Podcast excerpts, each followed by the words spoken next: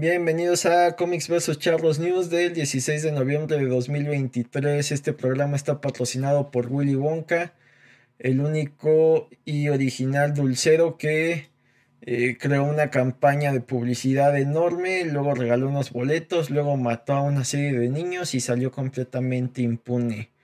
Así de extraña es esa película, pero bueno, eh, es una semana que hubo ahí bastantes noticias en el ámbito de de los cómics, videojuegos, películas y todo relacionado a la cultura popular. Y ya saben, si queda tiempo hablaremos de charlería, pero quisiera empezar eh, hablando de, algo que, estuvo bastante escabroso.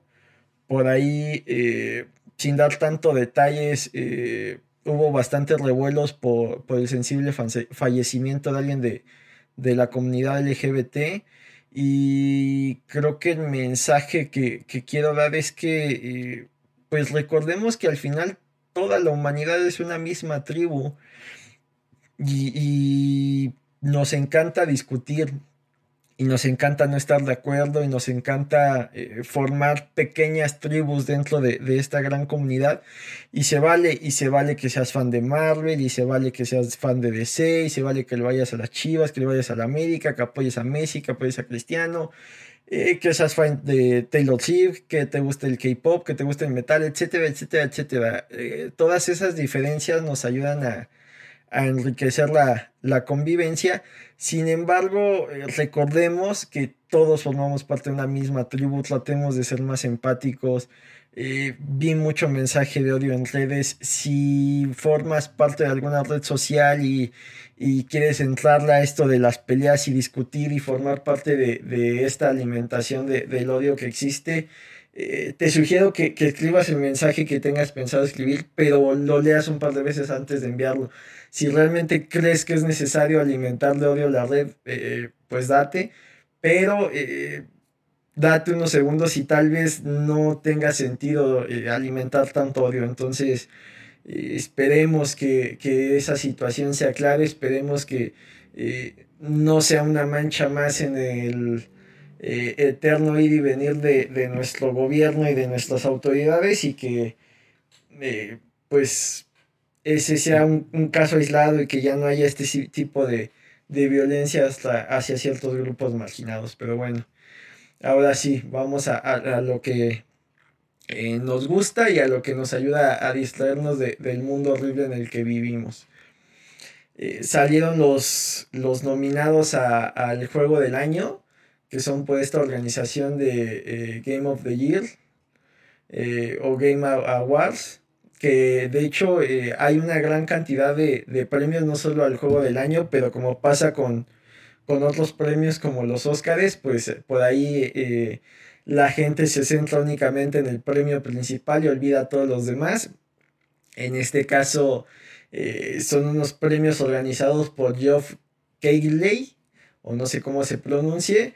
Eh, las votaciones funcionan de forma tal que para formar la terna de nominados se busca un jurado de expertos eh, que está formado alrededor de 100 personas. Esas 100 personas nominan a estos juegos y de ahí para elegir al, gran ganador, hay dos opciones. Eh, digo, hay, hay, dos modos. Eh, el 90% de los votos son de, del jurado y digamos que el 10% son de la gente. Entonces, si quieren votar por su favorito, eh, busquen de gameawards.com, regístrense y, y vayan a votar.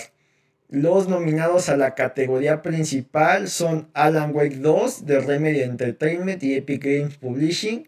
El primer juego de Alan Wake estaba más centrado en acción ahí con tintes de terror y este ya es un survival horror, lo cual es eh, eh, bastante interesante que eh, este género que desgraciadamente en cine está un poco olvidado y, rara vez lo nominan a mejor películas, solo lo nominan a, guion por ahí, entonces en, juegos pues consiguió esta nominación. Eh, también está nominado Baldur's Gate de Larian Studios, el Baldur's Gate 3. Este juego es bastante interesante porque eh, duró muchos años en desarrollarse y ya que salió prometieron que es un juego completo, que no va a haber DLCs, que no va a haber necesidad de invertirle más dinero. Eh, está siendo reconocido porque logró portar lo que es el Calabozos y Dragones, el juego de tablero a, videojuego. El sistema de combate está basado en, la edición 5, si no me equivoco, del juego de, del juego de, Calabozos y Dragones. Y aparte eh, tiene dos modalidades, el, jugar individual la campaña y creas varios personajes y, y tú los manejas a todos o eh, conectarte con otros jugadores y, vivir esta campaña. Tiene una cantidad de, opciones brutal y de personalizaciones y demás. Y, creo que eh, por el simple hecho de, estar en contra de esta idea de crear eh, DLCs y microtransacciones, debería ser de, de los competidores más fuertes. De ahí pasamos a una licencia completamente reconocida que es Marvel's Spider-Man 2 de Insomniac Games y SIE. Eh, disponible únicamente para PlayStation 5 por el deal que hay entre eh, Sony y Spider-Man. Es el de, los seis el único que he jugado. Eh, votaría ciegamente por él porque soy muy fan de Spider-Man, pero sí es una gran experiencia. Repiten lo mismo que hicieron en el juego anterior en el sentido de que los movimientos de Spidey son muy fluidos el combate eh, te permite hacer combos ahí muy locos entre las habilidades especiales y, los gadgets. Eh, recorrer las ciudades eh, una locura, agregado en esto de planear con las redes que tiene debajo de, los brazos o en las axilas, entonces está muy interesante y aparte tienes dos protagonistas, cada uno con su historia y cada uno con su conjunto de, movimientos, entonces es, es, un gran, gran juego y una gran experiencia y una buena adaptación de lo que es Spidey. De ahí Capcom presenta Resident Evil 4, que si no me equivoco es una remasterización de esta saga de juegos que eh, tiene una gran cantidad de seguidores y una gran cantidad de, ediciones y por lo general eh, cada consola de Play eh, desde el Play 1 ha tenido una versión de, Resident, de ya sea remasterizaciones de otros juegos o, nuevas nuevas entradas a, esta saga y, este eh, pues dejó contenta a una gran cantidad de público. Eh, y curiosamente el único que tiene dos nominados a juego del año es Nintendo. Por un lado tiene el Super Mario Bros. Wonder que acaba de salir. Eh, llama la atención porque parece que el género de plataformas y más de plataformas en 2D parece completamente olvidado. Desde el Super Nintendo no ha dominado las ventas y los títulos y demás. Y si son de mi generación, 80s, eh, 90s, les tocó en el Super Nintendo que había plataformeros de, de todo, de Mario, de la mascota del 7-Up, que creo que era una ficha roja, eh, personajes originales como Bonkers, eh, personajes eh, reconocidos como Mickey Mouse, Box Bunny, Aladdin, etcétera, etcétera, etcétera. Todos se adaptaba a un juego de plataformas. Creo que hasta veía uno de Indiana Jones por ahí en, en, Super Nintendo. Entonces los de Star Wars, a pesar de que tenían otras acciones, eran plataformas.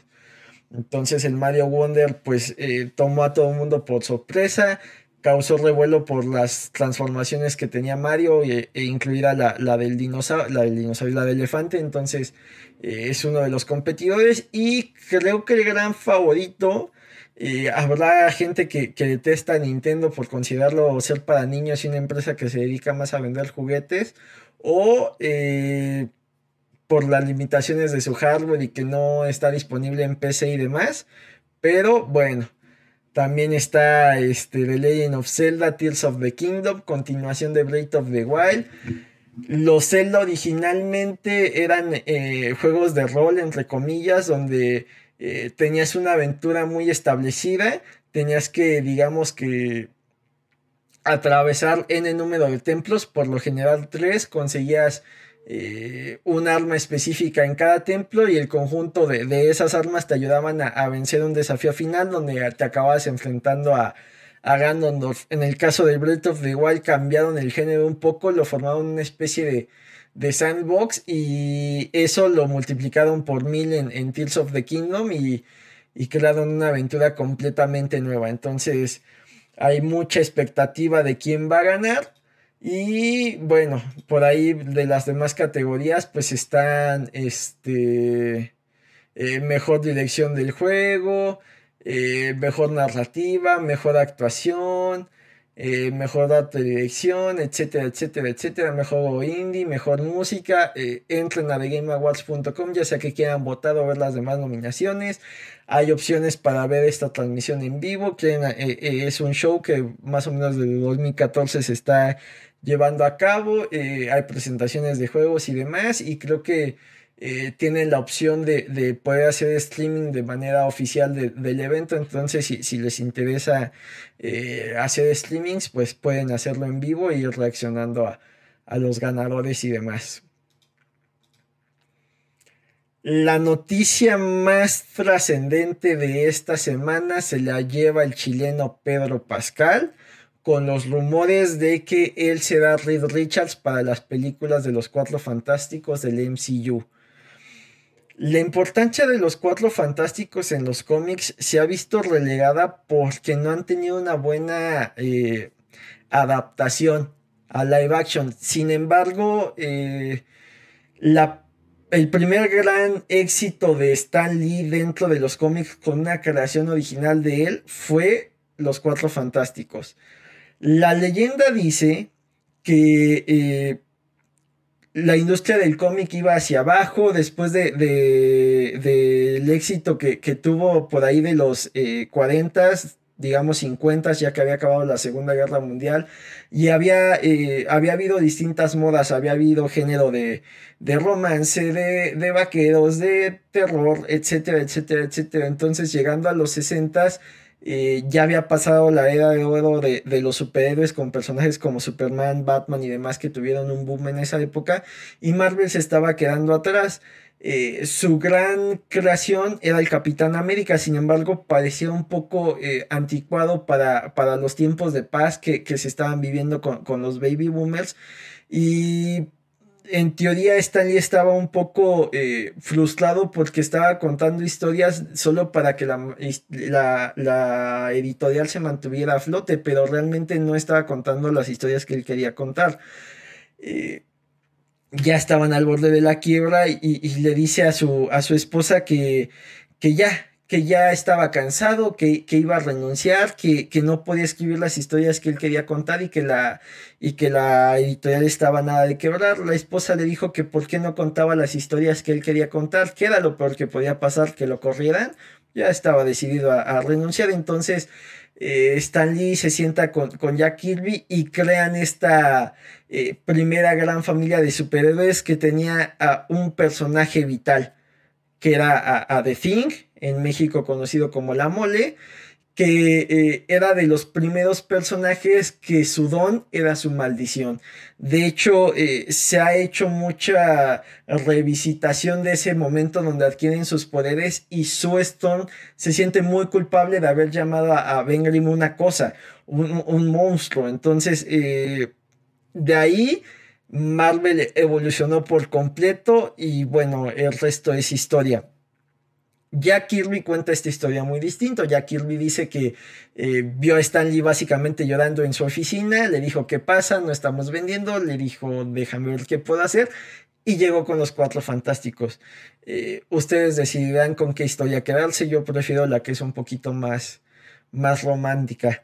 Eh, el éxito de los cuatro fantásticos fue tal que según yo, habrá algunos expertos que, que no opinen igual que yo, pero la primera gran la segunda, la segunda gran mascota de Marvel es la mole. Eh, originalmente tenían al Capi y el Capi aparecía en muchas historias y hacía muchos crossovers para vender historietas. Eh, pasa la Segunda Guerra Mundial, el Capi empieza a perder popularidad y la primera gran mascota de la era Marvel, de cuando ya no son Timely, Atlas y los otros nombres que lleva a tener la editorial, es Ben Grimm. De hecho, eh, por ahí había de, las primeras adaptaciones animadas de Marvel, estaban protagonizadas por el mismísimo Ben Grimm. Entonces, eh, la primera gran mascota fue la mole. Haciendo un repaso rápido, creo que eh, después la popularidad se la llevó Spidey. Spidey fue desbancado ya por ahí de los 80s por, por Wolverine. y creo que esos tres eh, fueron los estandartes y por ahí eh, Deadpool tuvo un boom Y eh, a últimas fechas fue, fue Iron Man el que se volvió ese estandarte por el éxito de las películas. Pero bueno, Pedro Pascal siendo Reed Richards no es tema menor. por ahí se espera que, el peso de, del MCU recaiga ahora en otras franquicias, lo que sería X-Men y lo que sería Cuatro Fantásticos.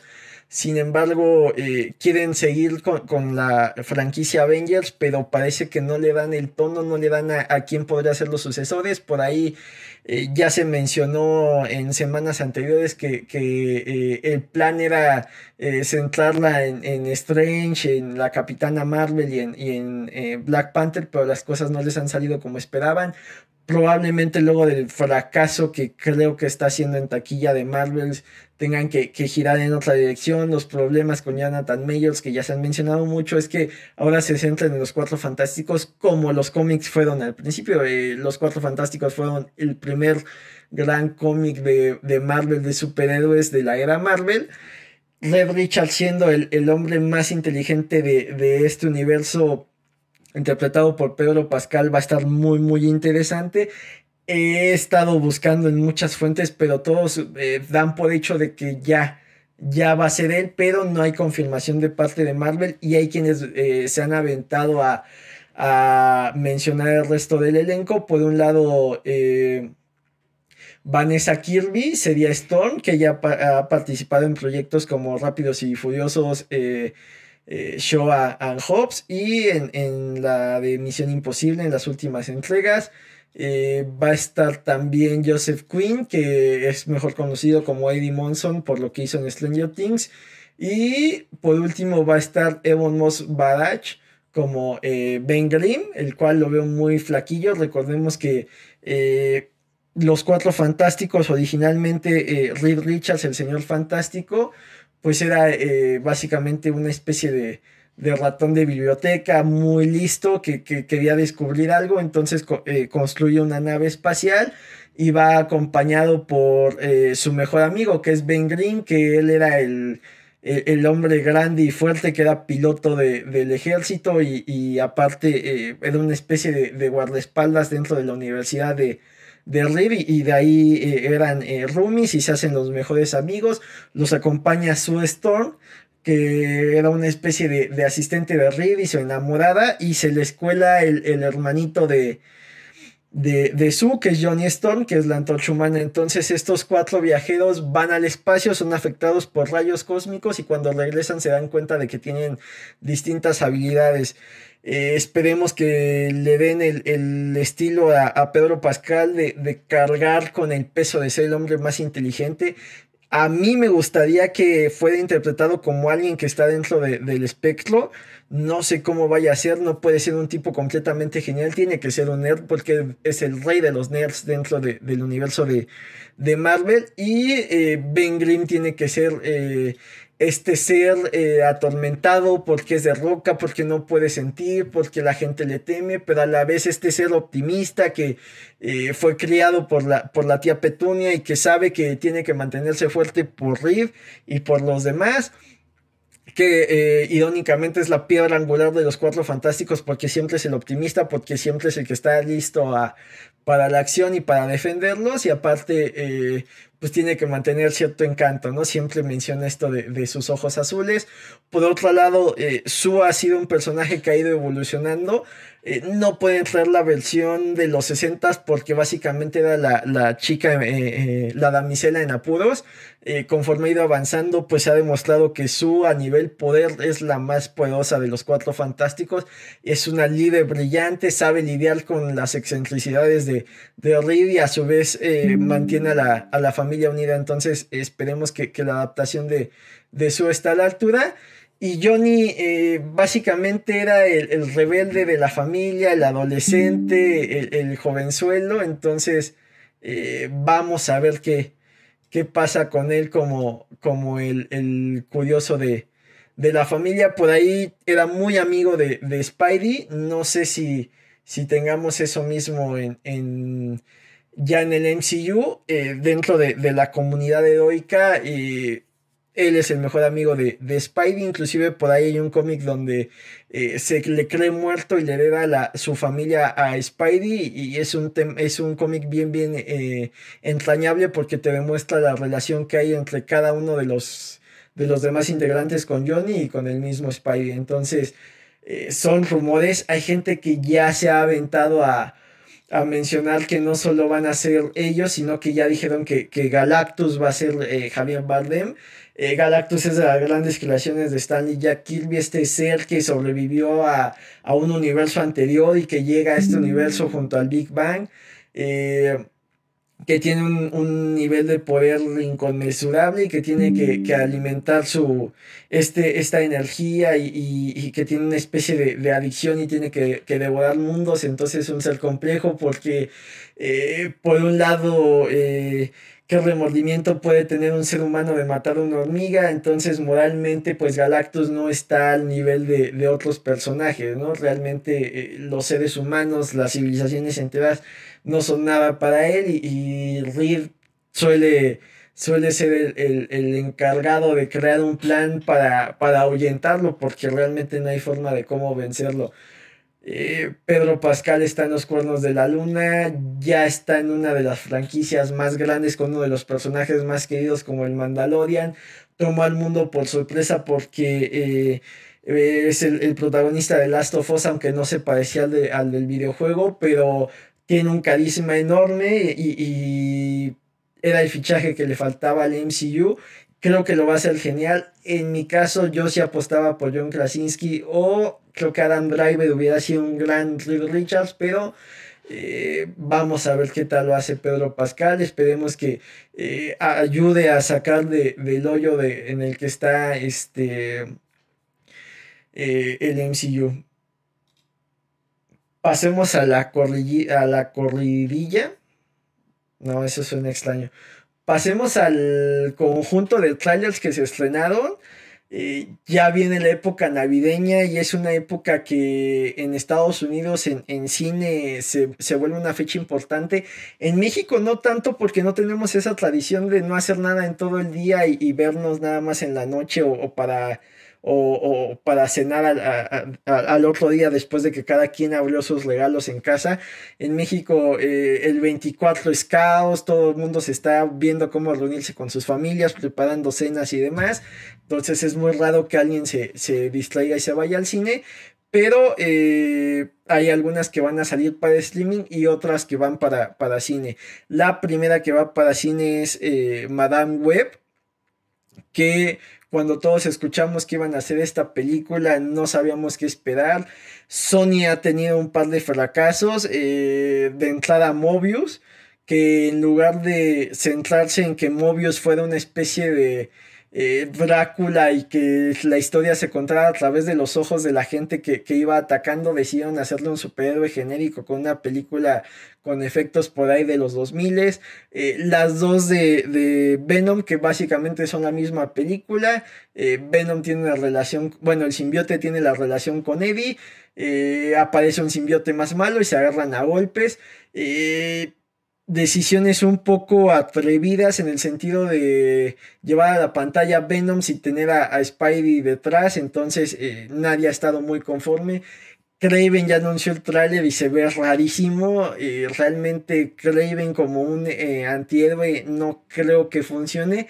Y ahora nos vamos con Madame Web. Madame Web originalmente en los cómics era una eh, persona de edad avanzada que acaba teniendo una eh, poderes psíquicos y de premonición, se acaba convirtiendo en una especie de guía para, para Spidey. Dentro del universo de Marvel, eh, curiosamente hay pequeños universos, entre comillas tenemos eh, lo que pasa con los Avengers, lo que pasa con los X-Men, lo que pasa con los Cuatro Fantásticos y Spidey se acabó convirtiendo él solo y, y, los personajes que lo rodean en un universo aparte. Entonces dentro de ese pequeño universo hay ciertos conceptos únicos como la red de la vida. Y esa red es tejida por el gran tejedor y se supone que Spidey y sus poderes son una mezcla de cosas místicas, es decir, es el avatar de ese tejedor y a la vez de cosas científicas con la daña radiactiva que, que lo mordió. Madame Web, digamos que era una parte de ese eh, lado espiritual de sus poderes, entonces eh, era una especie de guía eh, de Spidey que le ayudaba a ver el futuro y que le ayudaba a, ir al camino donde la red de la vida fuera lo menos afectada posible o mantuviera un equilibrio positivo. Entonces, eh, en el tráiler que presentan de las mayorías de las quejas que he leído de, de eh, foros de internet y demás es que dicen que parece algo del Arrowverse, es decir, que tiene calidad como para televisión, que los efectos se, ven un poco chafas y, los trajes de los personajes también eh, no parecen para algo de cine. En lo personal, las vibras que me dio, que me dio el tráiler es de, de dos cosillas. Una, parece una especie de, slasher de, de, los 2000 con el, personaje de Ezequiel Sims persiguiéndola y, pareciendo que no lo pueden detener, algo así como a Ghostface. Y dos, eh, vibras como de destino final donde eh, ella ve cómo es que van a ir muriendo, este, muriendo y tiene que irlo evitando. Entonces, eh, yo la vi se me hace entretenida, se ve menos peor que Craven, menos peor que Mobius o Morbius, pero no lo sé. Hasta que no nos podamos sentar a verla, eh, vamos a ver cómo es que Sony está intentando construir un universo de Spidey sin la figura central, sin un Spidey. Y creo que hay personajes que están muy definidos por su participación o su interacción con otros personajes. Eh, por ejemplo, en mi caso personal, la película de Joker me encantó pero no creo que funcione como el Joker personaje de los cómics. Y de hecho la interacción que hay ahí con, los Wayne se me hace metida bien con el calzador. Como película me fascinó, como adaptación del Joker eh, no tanto. Esta no va a estar ni siquiera a un 10% de lo que es Joker, pero eh, les da una idea de, lo que opina de que hay adaptaciones de ciertos personajes que realmente eh, no funcionan como personajes principales. Entonces... Eh, a ver cómo le va a Madame Web. Curiosamente, sí será la Madame Web digital, no la que está actualmente en los cómics. Y la mayoría de, los de mi generación reconocemos a este personaje por su participación en la serie animada de los noventas, que sí era tal cual eh, una guía espiritual de Peter. Y un curioso detalle. La persona que le daba voz a, esa eh, Madame Web en, esa serie en inglés era la esposa de Stanley. Entonces, es un personaje relativamente querido por, por el mismísimo Stan Lee, aunque él no lo creó. De ahí seguimos con los trailers de Marvel. Presentaron el, el trailer de What If, la parte 2. Siguen con esta animación medio cel shading que a mí no me acaba de convencer. Por ahí vemos escenas de eh, una especie de Avengers eh, anteriores tratando de detener a, a, Peter Quill que tiene estos poderes de, de celestial estos Avengers formados por eh, Hank Pym, la avispa, eh, Tachaca, el padre de Tachala y, otros personajes que estuvieron ahí antes. Eh, vemos enfrentamientos por ahí con, con Hela y personajes del universo de Shang-Chi. Y este, ya el mismísimo Foggy, no, Happy Hogan en los ductos de, de, la Torre de los Vengadores tratando de salvar la Navidad muy al estilo de John McClane. Entonces va, va a estar interesante esta segunda temporada. Eh, lo que me llamó la atención es que la traen como una especie de regalo de Navidad para las fiestas. Ya las fechas de estreno eh, va a ser a, mediados de, de, diciembre para estrenar un episodio nuevo cada día y llegar a, Navidad. Eh, con el gran final de temporada. Entonces creo que, me parece un buen detalle y ya no están apostando a sacar más uno por semana porque creo que fue el fallo de, la primera temporada que seguían este esquema de sacar uno por semana y, como no tenían secuencia pues se perdía el hype. Otro trailer que me llamó mucho la atención es este de Merry Little Batman. Eh, por lo que viene el trailer, eh, vemos al Batman de siempre, entre comillas, en una versión caricaturizada que básicamente es invencible, eh, es llamado por, por, algo a la Liga de la Justicia y su hijo Damian Wayne eh, quiere acompañarlo en la aventura, parece que vamos a, fingir que ningún Robin ha existido y, va a ser una aventura ahí bastante navideña con un plan de los eh, enemigos de Batman muy al estilo de, del Grinch, me llaman la atención un par de cosas. Una, que a pesar de que la licencia de, DC Comics está muy ligada eh, a Warner y por ende a HBO, esta se va a estrenar por Prime Video. Y dos, que eh, desgraciadamente eh, los grandes trabajos de Batman que son The Dark Knight de Frank Miller, y las películas de Batman de Nolan nos han hecho casarnos con una idea de un Batman muy serio, muy malo, muy eh, invencible. Entonces, creo que este tipo de productos, lo que son Titan, Teen Titans Go, lo que es eh, Harley Quinn la animación, lo que es Lego Batman, nos recuerda que hay un espacio para un Batman un poco más lúdico, un poco más divertido, un poco eh, divertido el personaje, no la, no la historia y la ambientación. Entonces eh, es un proyecto de, este estilo que va a traer muchas referencias para los más fans de los cómics y además va a traer mucha diversión para los fans más casuales. Entonces creo que va a valer mucho la, la pena verlo y más eh, la idea de, un Batman con, con barba que se ve ahí bastante curioso y de la mano con estrenos que, parece que están diseñados para que la gente sea feliz y se sienta bien. También vimos un producto original para Netflix que se llama Pokémon Concierge. Eh, aunque Pokémon forma parte de, Nintendo, en teoría existe la de Pokémon Company que, es eh, especializada únicamente para, para, este producto. Recordemos que Pokémon es la franquicia que más dinero ha generado, a pesar de ser una franquicia relativamente nueva, creo que es del 97, si no me equivoco. Entonces, la cantidad de dinero que genera es brutal. Hay videojuegos, hay peluches, hay coleccionables, hay tazos. Eh, hay películas y ahora eh, van con un estilo nuevo de animación que va a ser en stop motion.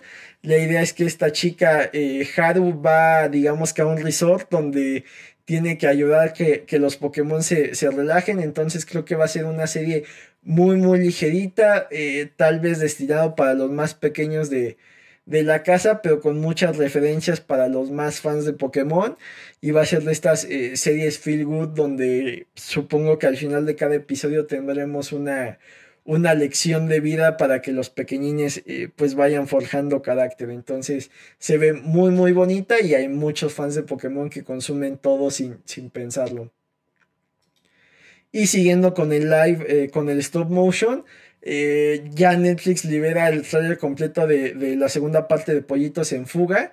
Eh, si no me equivoco, se llama eh, El origen de los Nuggets. Esta sigue la historia de, la película original, que es una maravilla. ya viven en una pequeña isla donde no sufren el yugo de, tener que poner huevos o, ser destinadas a convertirse en pie. Y la hija de los protagonistas de la primera película eh, tiene este mismo deseo de aventura que, su mamá.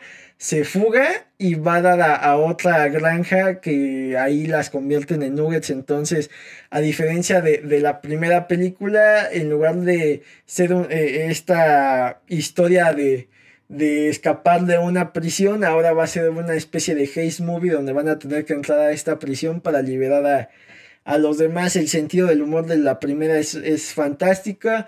Eh, por, lo mis, por lo visto, el, mismo equipo involucrado en esa va a estar involucrado en esta segunda parte. Entonces, pinta para, para hacer horas y horas de, diversión esta, esta película. Y pues va por Netflix. Entonces, pues una menos que hay que ir a ver al cine y, una más para eh, desquitar esta, esta eh, membresía de Netflix y no solo la estés pagando para que que tu mamá pueda ver eh, películas coreanas.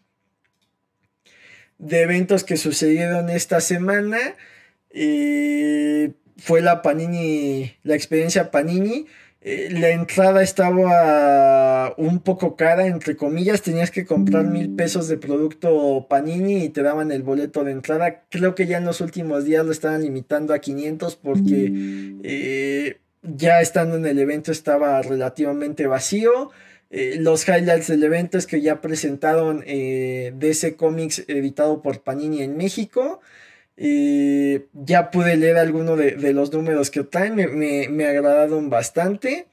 ¿Y qué podías hacer en el evento? Por lo general eran photo opportunities. Eh, podías salir con tu foto con el sombrero seleccionador de, Harry Potter, algunos sets para que parecieras Spider-Man, algunos stands de, de Berserk, de eh, Demon Slayer, estas bases para que te sintieras un personaje de, la Liga de la Justicia, eh, las portadas de algunos cómics impresos en, en grande y eh, algunas conferencias. En mi caso, a la hora que, fui, estaba la conferencia de, Carlos II, eh, voz de Woody, voz de Piccolo. Entonces, este.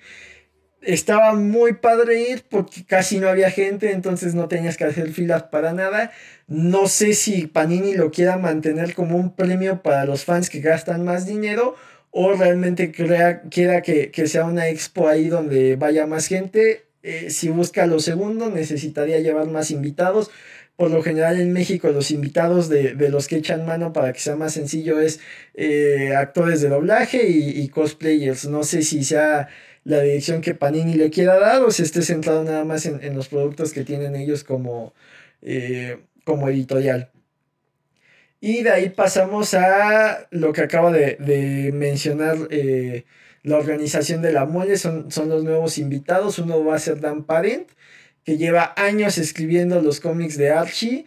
Y de lo más llamativo que ha hecho es que él eh, creó a Kevin Keller, que es el primer personaje gay de Archie Comics, y también escribió la historia eh, donde Archie ya tenía que, que, elegir entre Betty o Verónica. Entonces, eh, tal vez en el mainstream de, cuando escuchas cómics solo, solo te imaginas Marvel y DC, pero los cómics de Archie tienen una gran tradición y, traen a alguien que ha estado involucrado, entonces para los más conocedores sí, sí es alguien ahí pesado, tal vez no tan llamativo como traer a, John Romita que, eh, Jr., que, también va a formar parte de la mole, pero creo que sí es alguien ahí que, que vale la pena visitar.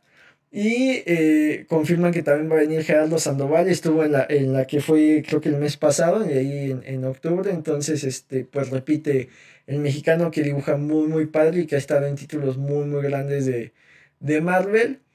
Eh, también va a estar Sergio Acuña, que, es de Costa Rica y por ahí ha estado en títulos de, de DC, si no me equivoco, eh, en el segundo número de eh, World Finest que se está publicando aquí en Panini México, o sea, en el primer número, para la segunda historia, eh, es, un número de, de, Batman Urban Legends, no sé si, si dibuja él, pero bueno, eh, también está, está, hecho ilustraciones de Power Rangers para Renegade Studios, entonces, pues talento centroamericano y también lo acompaña Cat Lobo, que también es de Costa Rica y también ha hecho algunas cosillas ahí para Power Rangers y para algunos este, juegos de, Marvel. Entonces, eh, pues la mole tiene que ponerse las pilas para traer talento y también involucrado en, esto de las firmas va a estar David Rodríguez que eh, ha escrito algunos juegos como Skylander Swap Forces, Skylander Superchargers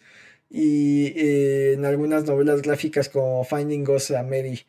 Entonces eh, van con todo la mole para no dejarse de la CCXP y esperemos que ambas convenciones estén, estén bastante interesantes porque al final los, beneficiados somos los fans. Podríamos hablar de los resultados y clasificación del 79 Congreso y Campeonato Nacional Charlo de San Luis Potosí, pero ya no nos queda tiempo, entonces gracias por vernos, gracias por escucharnos a los que se avientan la, el, podcast en, Spotify. Eh, no queda más que eh, agradecer por vernos, cuídense y bye.